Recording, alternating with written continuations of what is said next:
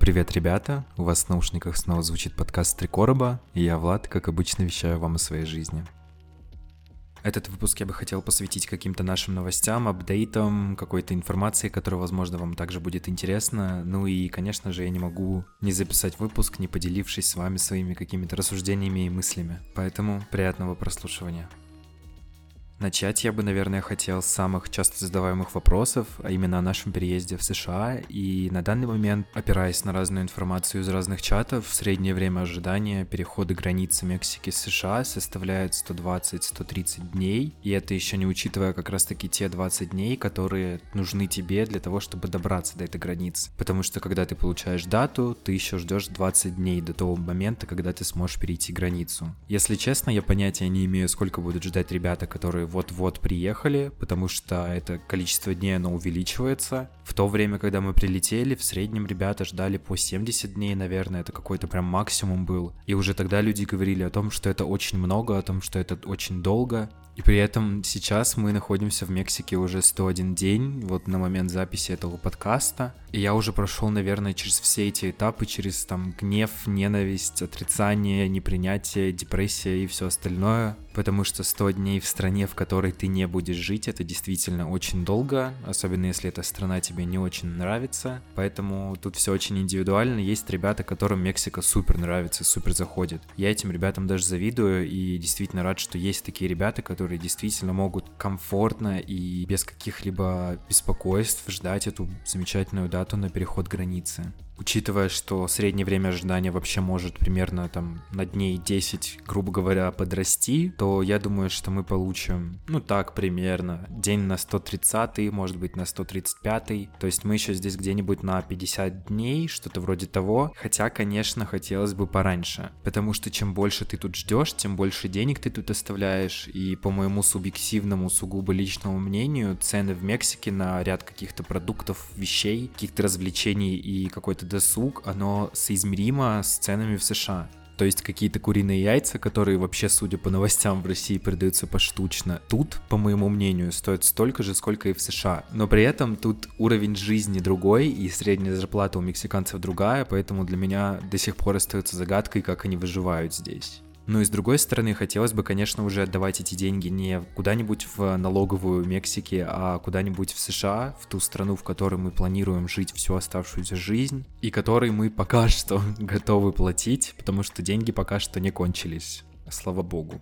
Если честно, мы уже прекрасно понимаем, что мы здесь будем на Новый год, и мы очень сильно надеемся, что после Нового года станет получше, потому что это будет Новый год, может быть, утвердят какие-то бюджеты, не бюджеты, и что-нибудь станет получше или побыстрее, потому что мне кажется, что тут история очень похожа на историю во всем остальном мире, когда люди под Кристмас, под Новый год уже не очень хотят работать, хотят поскорее закончить со своими какими-то делами, и скорее не с тем, чтобы побыстрее с ними разобраться, а с тем, чтобы побыстрее это время закончилось, и просто уже поехать куда-то праздновать со своей семьей всякие праздники, дарить друг другу подарки и все остальное. Поэтому надеюсь, что действительно после Нового года станет получше, и просто ситуация хотя бы станет яснее. Но и так как мы прекрасно понимаем, что на Новый год мы уже застряли здесь, и в любом случае мы уже не не успеем оказаться в США, потому что даты дают в среднем через 20 дней, и через 20 дней уже будет точно январь, то есть Новый год мы отмечаем тут. Скорее какого-то Рождества вот этого американского у нас не будет, но Новый год мы будем справлять точно, Справлять мы его будем с ребятами, с которыми мы живем в одном доме. Мы за все это время, за все эти там 60 или сколько плюс дней, которые мы живем в этом доме, мне кажется, уже породнились. Мы действительно уже живем как в общаге, просим у друг друга какие-то кухонные принадлежности, у кого-то там закончился газ, поэтому мы идем готовить в другую квартиру. Где-то мы можем попросить воды, где-то можно попросить помидорку, чесночок, и это на самом деле очень забавно, потому что у меня никогда не было такого опыта жизни в общежитии, я никогда не жил с кем-то, кроме своих каких-то партнеров и моей семьи. Поэтому это что-то для меня новое и необычное. С другой стороны, я считаю, что если бы не ребята, с которыми мы общаемся здесь, я бы, наверное, сошел с ума, потому что у тебя тут всегда есть какая-то компания ребят, которые тебя поддержат, которые скажут тебе добрые слова в случае, если у тебя что-то случилось, либо если тебе грустно. И это очень спасает в моменты, когда тебе становится очень грустно или просто тяготно от всей этой иммиграции и от того, как жизнь бывает несправедлива, грубо говоря.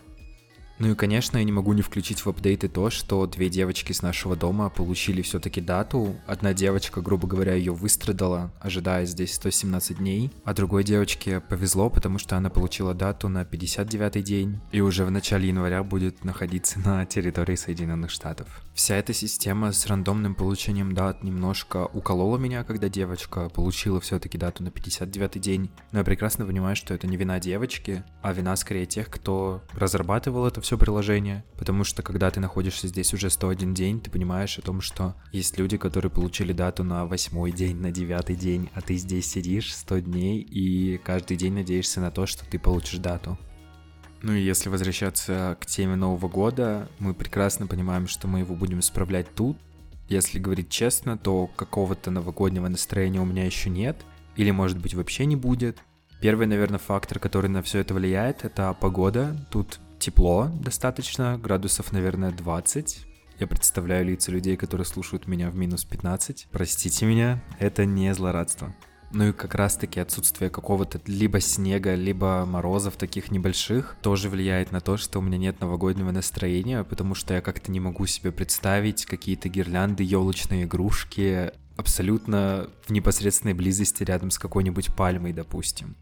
С одной стороны, это необычный experience, потому что Нового года в какой-то теплой стране у меня еще не было ни разу. Да и в целом какой-то такой зимовки, когда я весь декабрь, весь ноябрь нахожусь в стране, где перманентно тепло, хотя, по мнению мексиканцев, тут дикая холодрыга, и они тут ходят в пуховиках и в джинсах.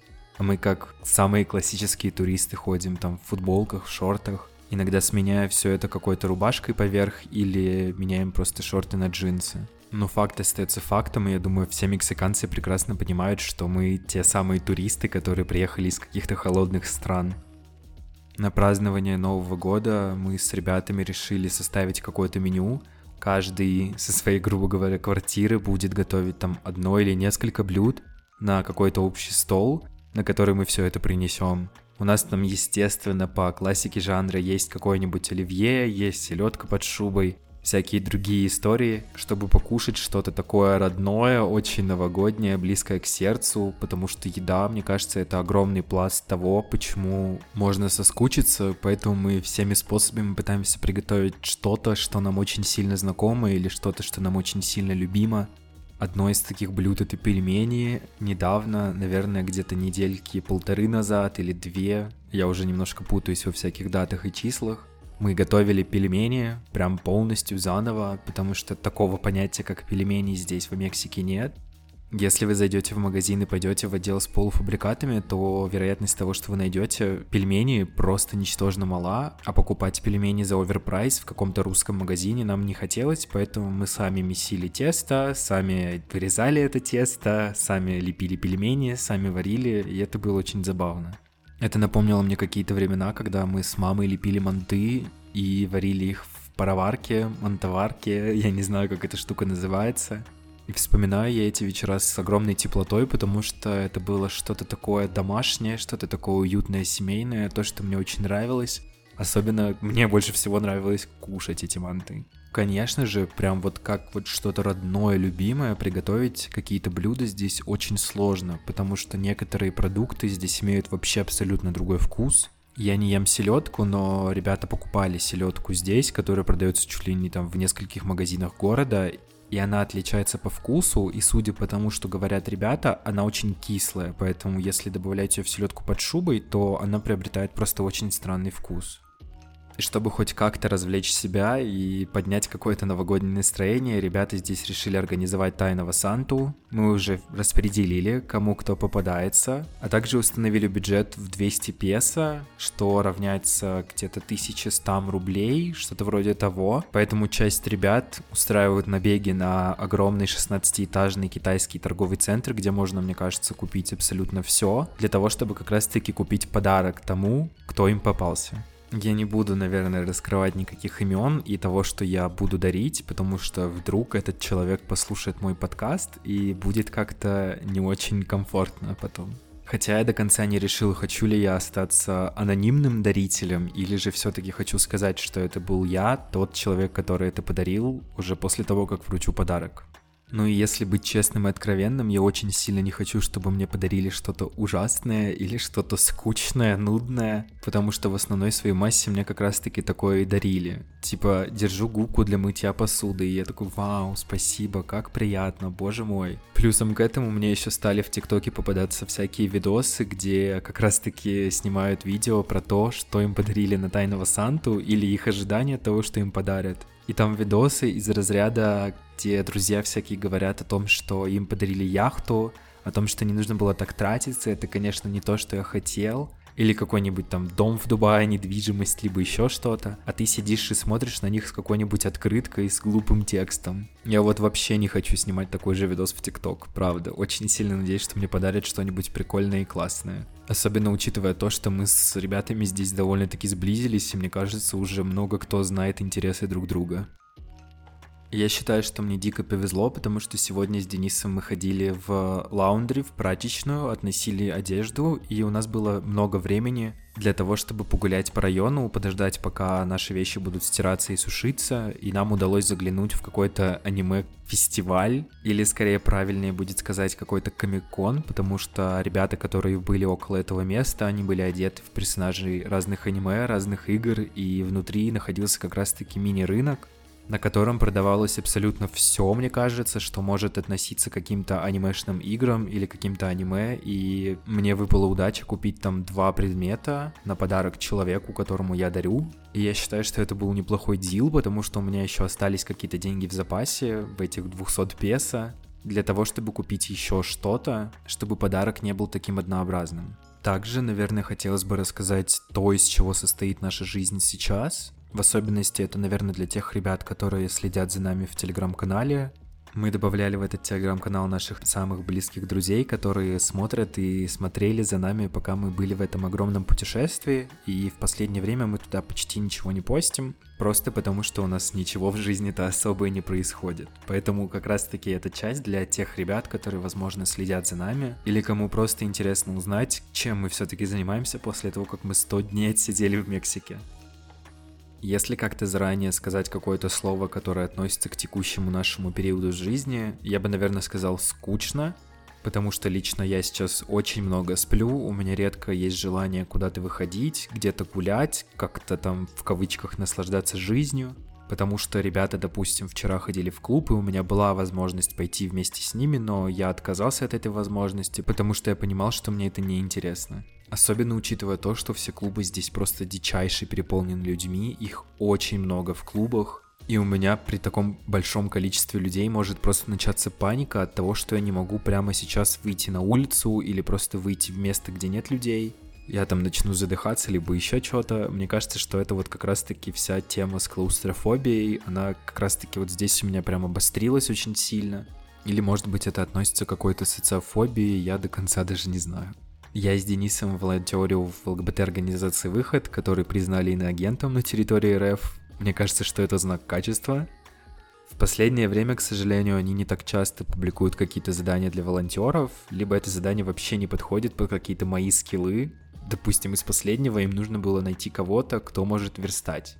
Ну, как бы, come on, я тупой, какой верстать? Я не умею во все эти вещи, поэтому либо я беру какие-то общие задания, либо даже пишу просто координаторам для того, чтобы они мне дали что-то, что мне можно поделать. Ну и если говорить про какие-то планы, то в будущем я бы хотел стать волонтером благотворительной организации уже в Нью-Йорке, потому что я уже знаю даже нескольких ребят оттуда, так чисто случайно совпало. И я бы хотел быть тем человеком, который помогает как-то адаптироваться, либо просто, в принципе, помогает каким-то иммигрантам, либо ЛГБТ, потому что я прекрасно понимаю, как это бывает тяжело, особенно если ты один, и у тебя нет вообще никакой опоры и поддержки. Мне кажется, сам факт того, что я являюсь волонтером, это что-то супер прекрасное, супер замечательное, потому что я понимаю, что я помогаю людям, при том людям, которые действительно в этом нуждаются, и людям, которым я хочу помогать. Также не могу не упомянуть про подкастинг. Это занятие, которое занимает у меня минимум один день в неделю, потому что мне нужно какое-то время для того, чтобы написать сценарий, все это, естественно, записать, потом все это смонтировать, опубликовать, где-нибудь там распространить, рассказать кому-то. И это занимает хоть какую-то часть моих сил и времени, потому что это то, что мне сейчас нравится, то, что мне сейчас очень сильно помогает, рассказать о каких-то своих мыслях и переживаниях какой-то своей аудитории, какой бы там большой или маленькой она ни была. И я считаю, что это прям какая-то отдушина для меня в данный период времени. И мне это действительно нравится. Мне кажется, что самое-самое такое большое впечатление у меня и восхищение было, когда я публиковал свой первый подкаст. Переслушивая его сейчас, мне он абсолютно не нравится ни по качеству, ни потому, как я там говорил, либо что я там говорил. Но сам факт того, что твой подкаст можно найти в Гугле или что он находится, допустим, в Apple подкастах или в Spotify, меня очень сильно как-то воодушевлял, потому что я не понимал, что начать делать свой подкаст, а точнее распространить его по платформам, это не такая сложная вещь. Хотя когда я был тем человеком, который слушал подкасты, да и сейчас я слушаю подкасты, я всегда восхищался тем, что человек просто смог выложить свой подкаст в Apple. То есть это вызывает у тебя действительно какое-то ощущение контент-креатора, хотя я себя таковым не считаю. По моему сугубо личному мнению, я тут просто сижу, балакаю, рассказываю вам о своих делишках в Мексике, чисто на свой какой-то круг друзей, которым нечем заняться и которые слушают мой подкаст. Я даже не уверен, слушает ли кто-то мой подкаст, тот, кто меня вообще не знает, потому что в моем телеграм-канале, мне кажется, 99% это мои какие-то знакомые, мои какие-то друзья, мои родные. И я даже, мне кажется, не смею предполагать, что мой подкаст кто-то абсолютно случайно находит и слушает. Так как абсолютно недавно я прочитал историю о том, что подкастинг это скорее дополнение какой-то медийности, чем ее начало. То есть мнение заключается в том, что если у тебя уже есть какая-то популярность, твой подкаст будет иметь слушателей.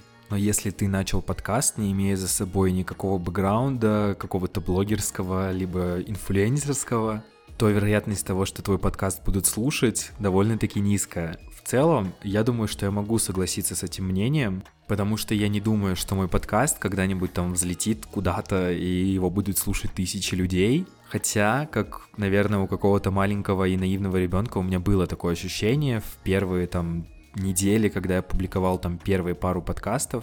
Я чуть ли не каждый час заходил на сайт свой, где у меня находится даже борт, чтобы посмотреть, сколько людей прослушало мой текущий подкаст. А сейчас, мне кажется, меня как-то отпустило. Я раз, наверное, дня три захожу туда, чтобы посмотреть вообще, что с ним происходит. Скорее для того, чтобы понять, что действительно людям интересно слушать.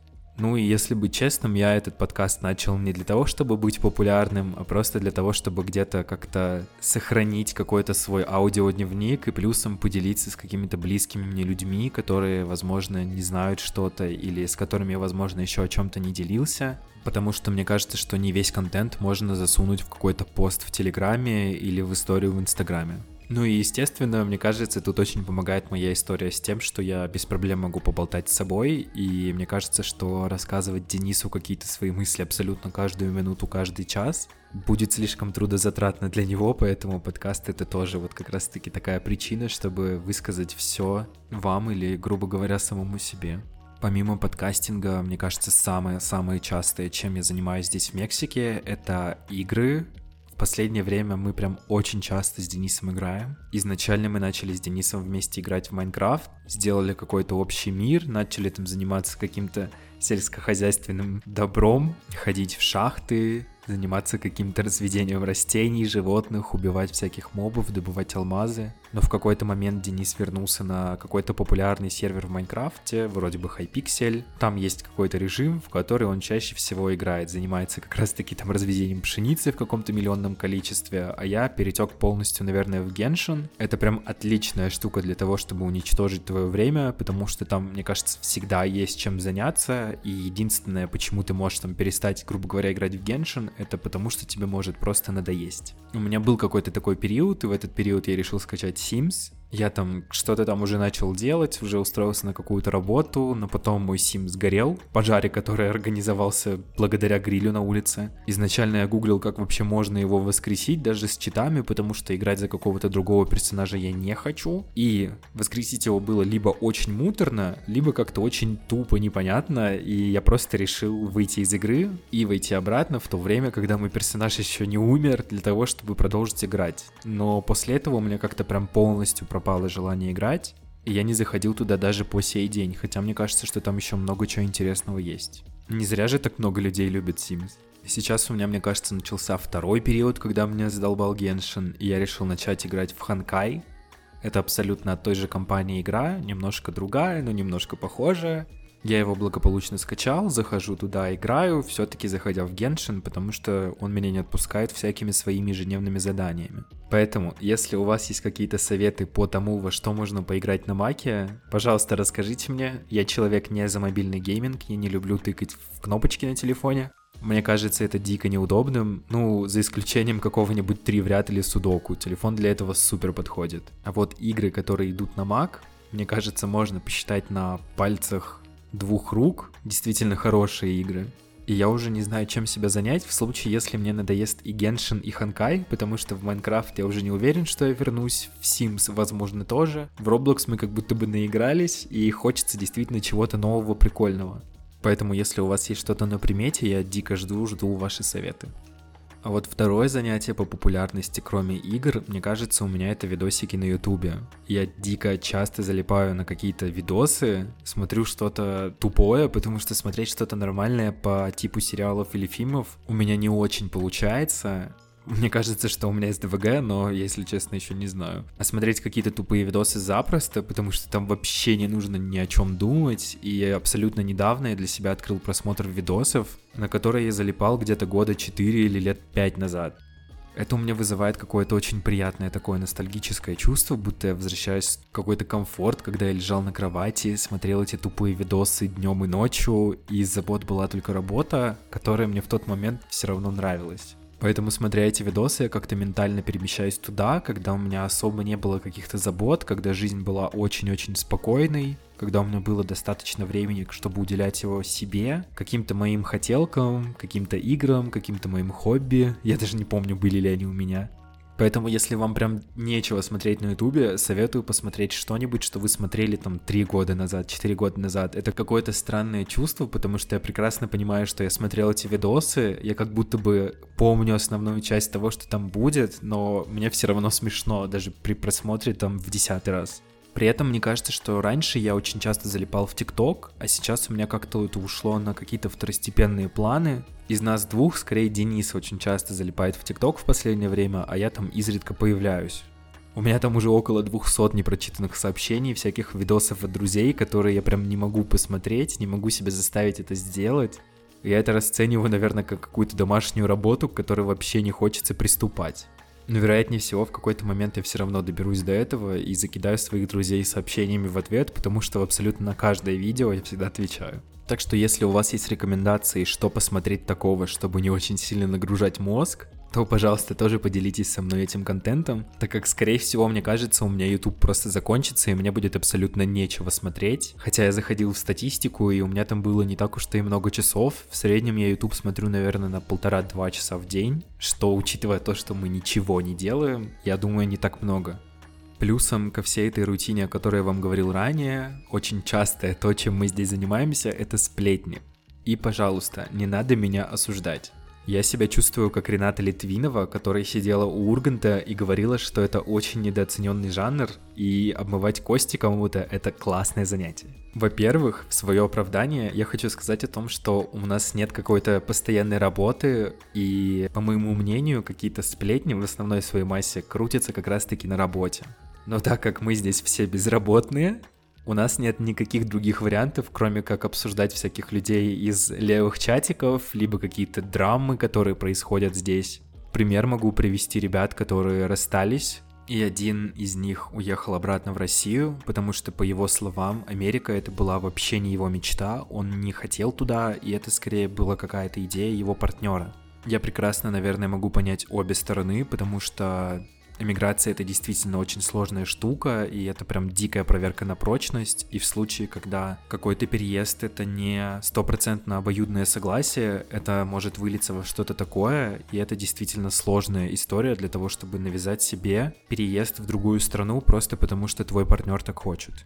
Еще мы взяли в привычку оценивать сплетни. Мне кажется, это супер крутая штука. Берите на вооружение. Например, последние сплетни, которые были, не только та, о которой, грубо говоря, я вам рассказал. Они были прям на 9 или 10 из 10, а так обычно скоринг сплетен у нас на 6 или 7 баллов из 10, не более.